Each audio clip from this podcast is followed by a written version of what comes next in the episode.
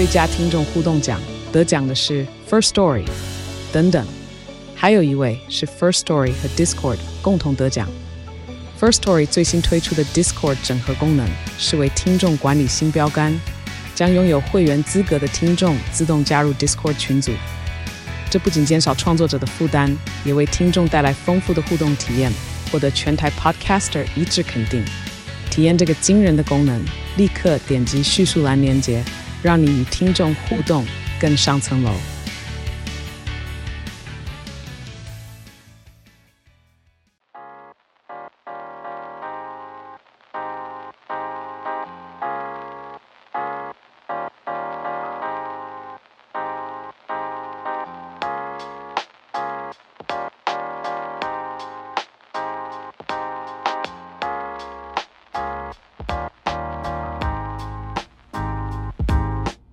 嗨，大家好，欢迎到叉叉 Y 跟你看电影，让你看电影更有梗。我是叉叉 Y，欢迎收听 H N 三六五，这是一个日更的声音节目。我们将会用三百六十五天的篇幅，每天分享一则历史故事和一部影剧作品，带你了解历史上发生一些重要的事件哦。我们今天非常开心邀请到的是历史召唤兽金老师。嗨，大家好。好了，我们今天要来回顾的历史事件呢，是发生在一八六七年的十二月十号，晋江屋事件。晋江屋这是在哪里呢？基本上就是在京都的一个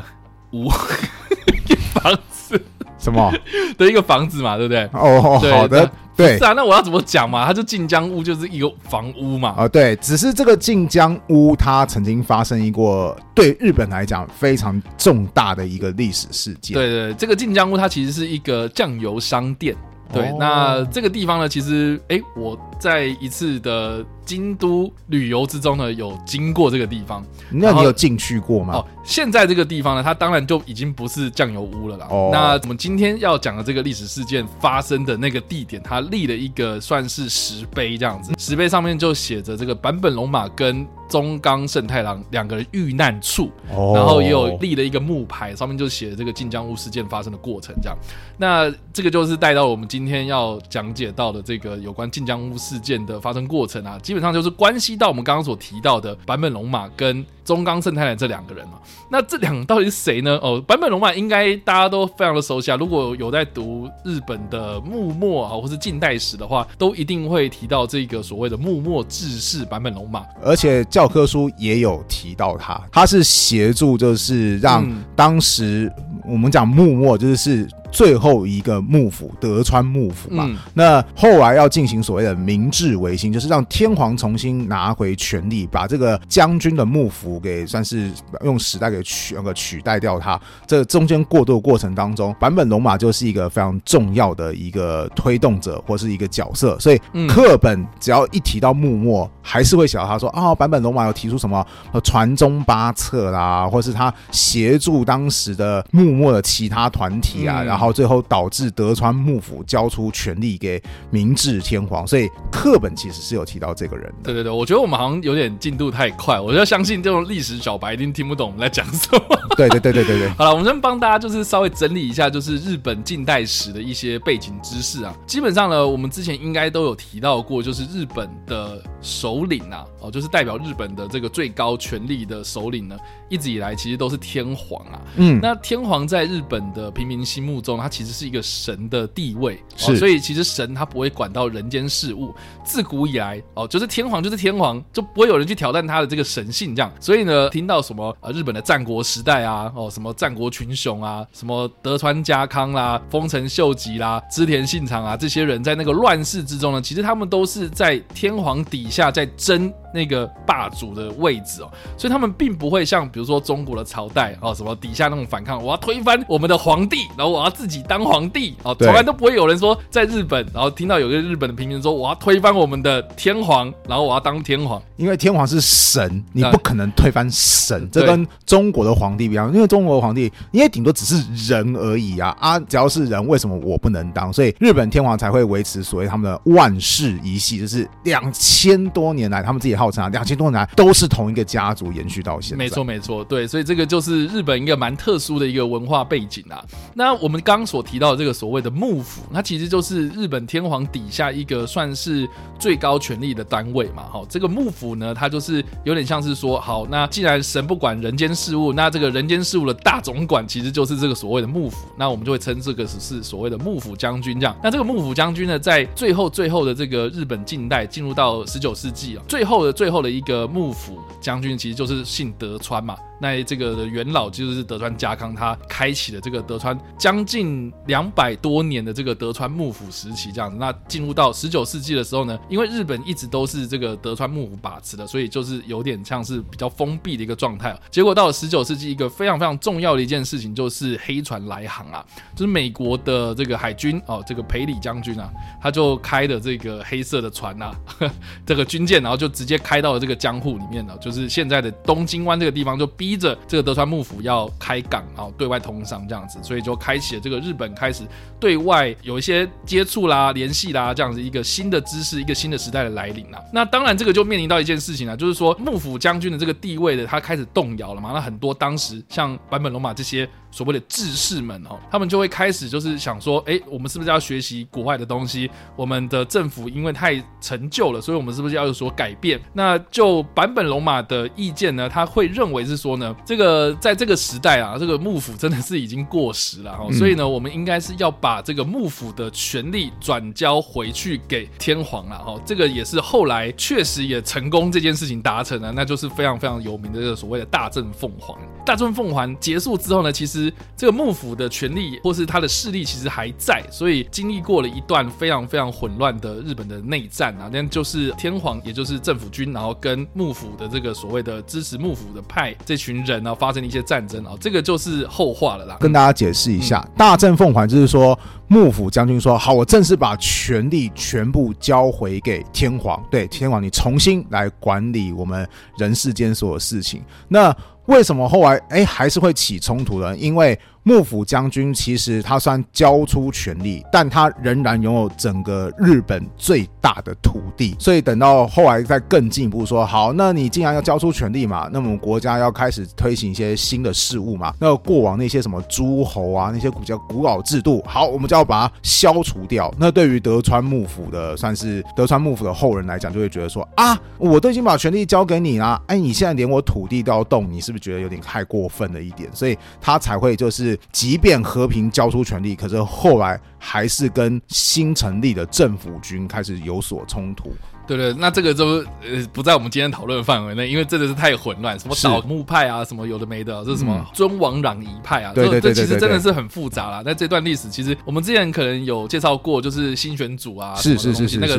大家可以回去听。但是我们今天要讲到的就是坂本龙马他做了哪些事情呢？基本上呢，他其实就是促成了萨摩藩跟长州藩两个藩，然后他们同盟啊。因为这两个藩呢，其实一开始的政治立场是不太一样的，所以就有很多的冲突发生。但是呢，他是这个同盟的一个幕后的推手，促使了这两个大藩哦一起合作。那我要解释一下萨长同盟它到底重要在哪边？因为我刚刚前面有提到嘛，德川幕府它有最大的土地，是的。那其他也是有一些诸侯的，那有些诸侯实力强，有些诸侯实。实力弱，虽然说他们一个一个单独面对德川幕府是根本打不赢的，好，但是有两个算是既反对幕府，然后实力又特别强的，一个就是萨摩藩，一个就是长州藩。问题是这两个藩曾经因为路线不同，彼此曾经大打出手过。两个实力最强，对德川幕府算是有敌意的藩，却彼此互相不和睦啊。那要怎么进行合作呢？结果坂本龙马当时就进行调停。其实，在调停之前，连萨摩藩跟长州藩的代表都觉得说啊，这个事情是不可能成功的。而且，而且坂本龙马也不是什么萨摩藩或长州藩的藩士哦，他其实是来自四国这个岛上面的，就是土佐这个藩。对对对对，所以是来自四国的一个小伙子，你竟然要跟我谈什么？这样对，所以其实长州藩不信任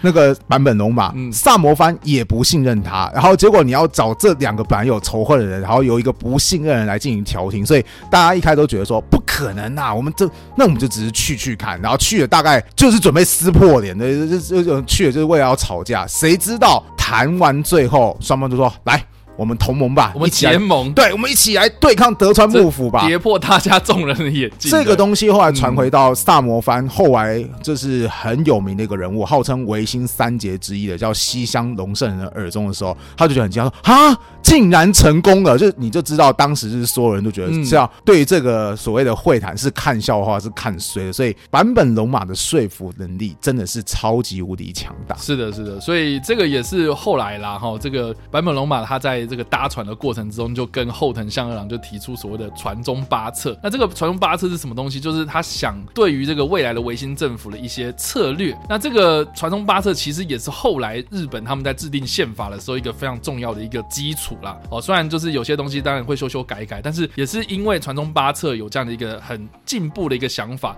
才促成了那个后来的维新政府。哦，这个也是为什么我们都会在讲到这个日本的近代史的时候，一定都会讲到坂本龙马很重要，很重要，很重要，很重要。但是大家好像都不太知道说为什么他那么重要。基本上他是成就了这两件非常非常历史上重要的一件事情，一个是推翻幕府，帮他们组织实力；另外一方面则是为后来的维新政府定下国家根本大纲。难怪日本人那么那么重视他。是啊，但是呢，就在他提出传统八策之后，或是上场同盟啊，好像这个日本就要进入到一个新的世纪的时候呢，在一八六七年的时候呢，他竟然跟中冈慎太郎在京都的这个近江屋遭人暗杀，而且就是暗杀的凶手到目前为止哦都不知道，因为就是暗杀过后，然后过隔了很久之后，大家才发现说哦，他们两个死在这这样，嗯，所以这个也是变成是一个近代日本史上的一个非常重大的悬案。那有关于就是到底是谁杀了坂本龙马，谁杀了中冈慎太郎这两个人呢？嗯，这其实。很多不同的说法啦，这现在有很多的这个历史学家就提出不同的假说。对，那目前呢，呃，最最最最多比较主流的啦，也是一般的历史学家比较不会去质疑的这个说法，其实就是所谓的京都建回组这个暗杀说这样。那京都建回组是什么东西？其实基本上就是当时京都维持治安的一个组织。那其实我们之前有提到过这个新选组啊，其实也是类似这样的一个算是武装势力啊，就地方头头这种角头啦或者什么，他们自己去组织起来的一个治安的呃维安啊这样子的一个组织就对了。那当时的这个剑回组的佐佐木知三郎啊，这些剑回组的对士呢，其实有蛮多的支持学说，都是说他们去暗杀。坂本龙马了，那为什么呢？呃，基本上就是在这个后来啦，剑回组他其实有参与的，就是呃蛮多支持幕府的一些人士，他们最后在北海道箱馆这个地方哦，跟政府军发生的相馆战争啊。那这些剑回组的对视就是在箱馆战争之后投降啊，就接受了一些调查。其中有一个人叫做金井信郎啊，他在这个调查的过程中就自己自首，就说是我杀了坂本龙马。但是呢，为什么这个说法也不是被一些人支持？是。很大原因是因为他的一些说法跟后来有几个人的说辞是对不上的哦，包括就是现场的一些遗留那个刀刀子的位置啊，或是这个呃那个倒下来的人啊躺着什么样子啊之类，就是他的一些说法是比较都不拢哦，所以这个其实也是有一点点漏洞。那另外一个说法是，呃，我们之前也有提到过这个新选组，哎，这个跟建回组还蛮像，就是说他们也是京都当地的一个维持治安的组织嘛。那因为在现场有遗留一些物证，是指向了新选组其中的一个算是对视，然后啊，其实这个也是某一种说法啊。但是这件事情之后啦，哦，新选组的这个局长近藤勇啊，后来其实也有被调查。那调查的时候，他一概否认这件事情，说我们没有杀这件事情啊。所以这个也是被他们当事人所否认的。那另外还有一个说法是，这个萨摩藩哦，就是促成这个萨长同盟的其中一个萨摩藩的这一个藩哦，里面其实还是有一些是反对坂本龙马他们去做这些事情嘛，这样，所以呢，哎，有遭到了这个反对派人士暗杀的这个阴谋论啊，就是说，哎，我们好像表面上跟那个坂本龙马是合作关系，可是他也害怕，就是说坂本龙马是有点在威胁到他们未来的这个可能，比如说从政啊，或者一些利益的问题这样哦，所以呢，也有一些阴谋论的说法就是这样产生，但是。这个算是阴谋论，所以比较不会是一般的历史学界有去支持这个说法这样子。对，那另外呢，还有像是比如说呃，英国人有去资助什么什么，哎，那个阴谋论呐，有很多不同的说法啦。但是目前为止是这个剑回组啊，他跟这个坂本龙马有起了一些冲突，然后呢，哎，就把他暗杀掉这样子。那所以这个的说法是比较多人去支持的啦。那但是现在还是没有一个很一致的说法，到底是很笃定就是说什么啊，谁谁谁杀了这样子。所以大概未来要出现什么？很决定性、关键性的史料。不过我觉得很难呐，对啊，因为像刚刚有提到，就是有些人他会说啊，是我干的啦，可问题是。啊，你的证据又对不上，对、啊、那个什么，那口供也未必是完全能够让人信服的、啊。那现在调查现场也已经被破坏啊，一到当时能够保留下来的技术，也大概很难去做什么推敲啊。所以，到底是谁杀的？我觉得很难在未来有什么决定性的突破。嗯、只能说真的很可惜，就是大家想想看，我们前面有介绍说坂本龙马他有这么多的丰功伟业，但是他如果未来以后能够加入到新新成立所谓明治政府的话，他可能还可以有更多的就是为国效力，或是提出什么更了不起的政策，说有他都有这个可能，但是他就突然就是挂掉了。对，这很像是我个人很喜欢研究，就是中华民国成立的历史，就很像是我们在课本上都会提到，就是一登场就被暗杀掉那个宋教仁一样，就是就是哦，这个人好像未来是一个就是大有可为，对，大有可为，嗯死了，对啊，没了，就这个样子，就是会让人家觉得非常的遗憾。我想这也是为什么版本龙马在现在的日本会那么广为被别人纪念，其中一个可能性，就是他有、嗯、真的是有无限的可能，就就突然就这么终止了，非常的传奇。是啊，其实另外一个啦，就是也帮大家补充一下，就是这个其实不是版本龙马第一次遭到暗杀，嗯，他其实之前是有。遇袭啊，就是非常有名的一个四田屋事件。那这起事件其实也是类似啦，就是说啊，他在这个四田屋里面投诉啦，哈，投诉投就在那边住宿啊，投投宿的期间，就是哎、有遭到一些人的伏击这样子。那但是当时呢，传说啦，因为坂本龙马他有接触这种洋务嘛，哈，所以呢就是接触到这些外国人，他就是有这个外国人有送他一把这个左轮手枪这样。所以听说啦，在这个四田屋事件之间呢，他除了用刀去反击这些。刺客之外，他有用这些枪，然后去反击，所以这些刺客呢就没有得逞，他受伤了，然后但是他养伤之后呢，他之后呢又有一番作为，这样。那我自己个人呢、啊，我刚刚一开始其实我讲到了，就是说我有去京都旅游，然后我也去过四田屋。哦，对，那四田屋它现在还在，就是这个屋子还保存下来，这样。然后呢，里面呢，它就变成是一个博物馆，就是不是当时的那个商店这样子。嗯，嗯对，那这个当时的这个地点都有保存下来，甚至是这个四田屋里面呢，还有所谓的那个柱子上的一些刀痕呐，啊，还有我刚刚说嘛，版本龙马有开枪，然后还有那个弹痕在卡在那个墙壁上面这样。哦，我觉得还蛮酷的。大家如果有机会去京都玩的话，哎，或许可以去玩玩看这样。哦，对，总之呢，anyway，就是这个晋江屋事件，也就是版本龙马跟中冈胜太郎两个人这个死亡的地点呢，哦，是这个屋子已经不在，但是他现在有立碑纪念这样子。那至于呢，有关于坂本龙马的故事啊，其实有翻拍成很多不同的影视作品这样子。对，那包括有一些搞笑的漫画，什么银魂啊，对，有在在在里面他，他他他在里面他的名字他叫坂本辰马，对，就是因为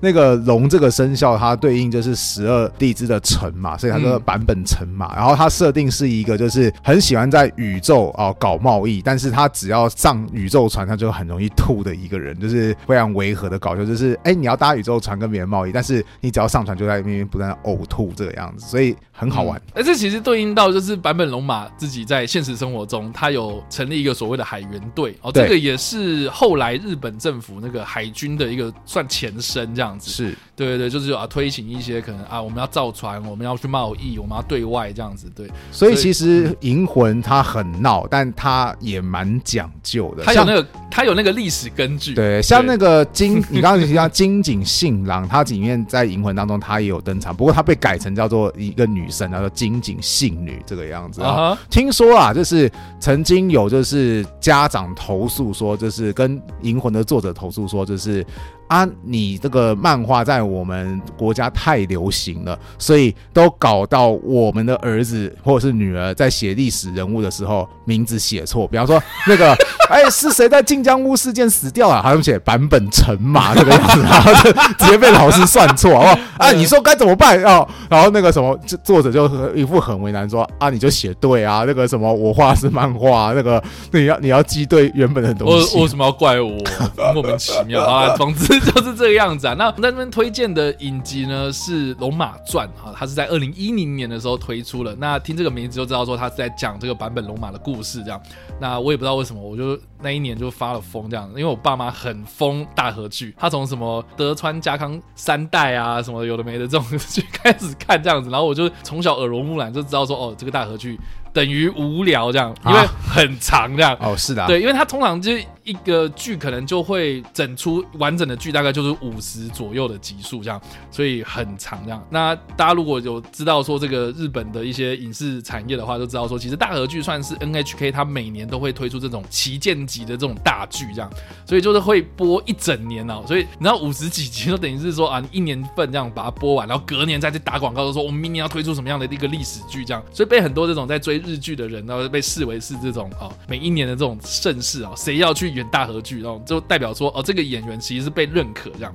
对，那当年啊，就二零一零年推出了这个《龙马传》呢，我自己个人呢，哈，就是对这个日本近代史比较有兴趣，所以哎，我就想说姑且来看看。然后我想，我快了，哇塞，这个好好看哦，我一直追，一直追，一直追，然后就把真的把它全部追完了。而且我爸妈就是也在跟我追嘛，嗯，然后他们还还会就是会想说要跟我爆雷这样，我就说你不要跟我讲这样，我要自己看的。总之呢。我看完这一个二零一零年的《龙马传》啊，然后就非常非常想要去京都啊，这个也是为什么我后来要去京都，然后去看。所以你就是因为很欣赏版本龙马，才开启你的京都旅行。对，然后我那那一次去京都的旅游，基本上都是走。《龙马传》的一些行程，这样包括就是我刚刚说的四天屋事件啊，然后晋江屋啊，然后甚至还有那种版本龙马他可能在哪里成立那个所谓的海员队啊，然后等等的这些地点，这其实现在那个日本他们的那种地方观光，我觉得都做的非常的到位啊。就是说啊，我也知道说有很多人会来，因为是《龙马传》的关系，然后来看这些历史地点，这样，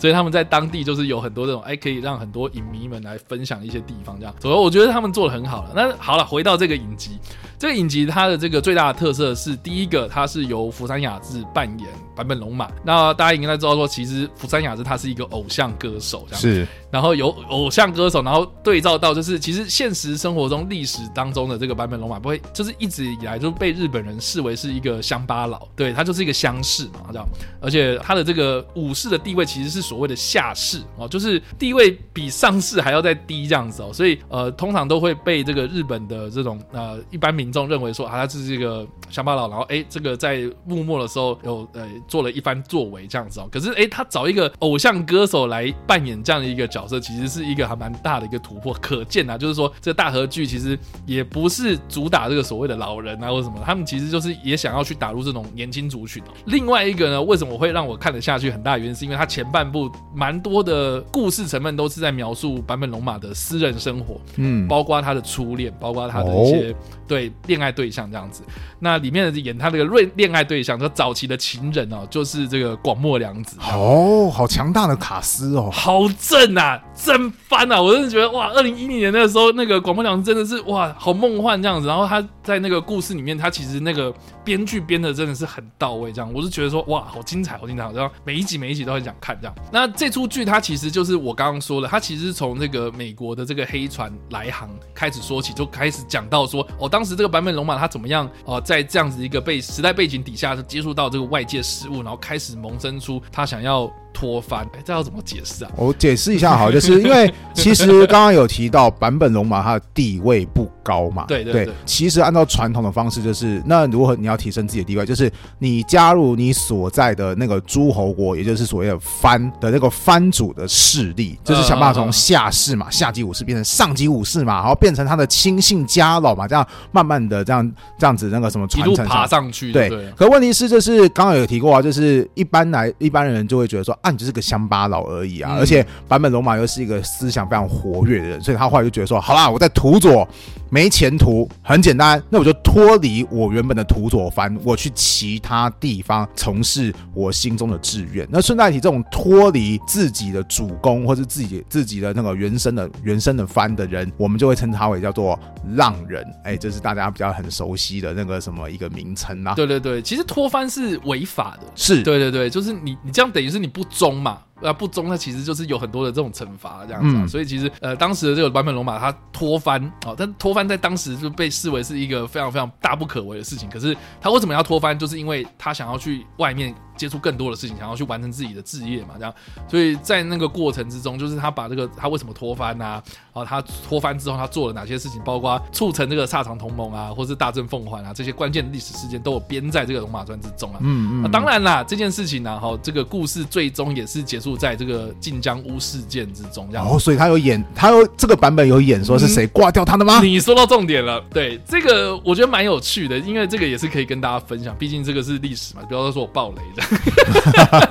就是这出剧里面他并没有特别的指出说是谁杀了坂本龙马，他只有暗示可能是谁这样子。哦，对，那这边我就不。多解释了，但是他有把一个就是在很多这种民间传说之中哦，就是坂本龙马被杀的当天晚上哦，他做了什么事情给呈现出来。基本上是什么呢？哦，就是当天晚上，据说这个坂本龙马他找中冈圣太郎要来聊这个有关于他可能写完这个传统八册之后啊，对于这个日本未来的这个政府有什么样的想法，他可以再找他来继续商量下去。这样等于是说他可能要再提出什么传统八册更深入的一些东西，DLC 啊，对对，对。死啊那种感觉，对 对对对对，所以就要找他来谈事情啊。但是谈事情就是晚上嘛，所以他就是肚子饿，这样他就叫旁边的一些朋友啊，就是说，哎、欸，我今天想吃军鸡，就呃这个军事的军啊鸡，就是斗鸡啊，就是对类似这种东西，就是想要吃这个鸡啦。就就是听说就是斗鸡，因为常常在运动啊，所以它肌肉比较结实。在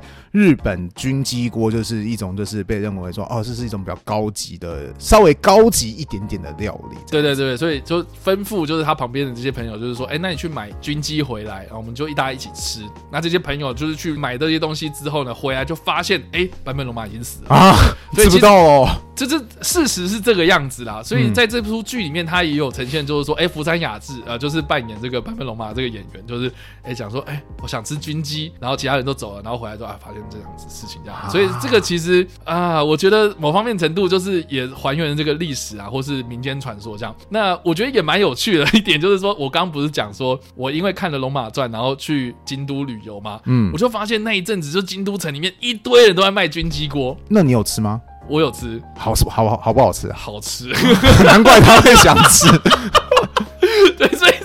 就是为，就是我觉得还有很好笑，就是说当年啊，真的就是超级流行这个军机锅这样子，对，所以这个好吧，这个你可以知道说，其实影视作品啊，它除了是可以哎这个带给大家娱乐之外，我其实它某方面程度其实也带动了某种产业啦，然后就是比如说啊，吸引很多人想要去哪里看看走走这样，然后甚至是我觉得也是可以激起很多人对于这种历史的兴趣。这就是为什么大河剧曾经呃对岸有一个老师叫做袁腾飞，他就叫他就说大河剧是他觉得。亚洲历史剧的顶点，为什么？因为它不只是非常的考究，它其实可以带动很多方面的影响。像刚刚有提到观光的影观光的影响啊，还有就是普及很多人原本对历史没有兴趣，他会就就会想说，好吗？我不认识什么传宗八册，但军鸡锅看起来真的好好吃哦。就是为什么一个人在临死之前还那么想要吃军鸡锅，然后你就 你就你就跑去吃一次，然后这是雅俗与共，我觉得。那个大合剧是真的很厉害，所以当台湾某些剧说他以瞄准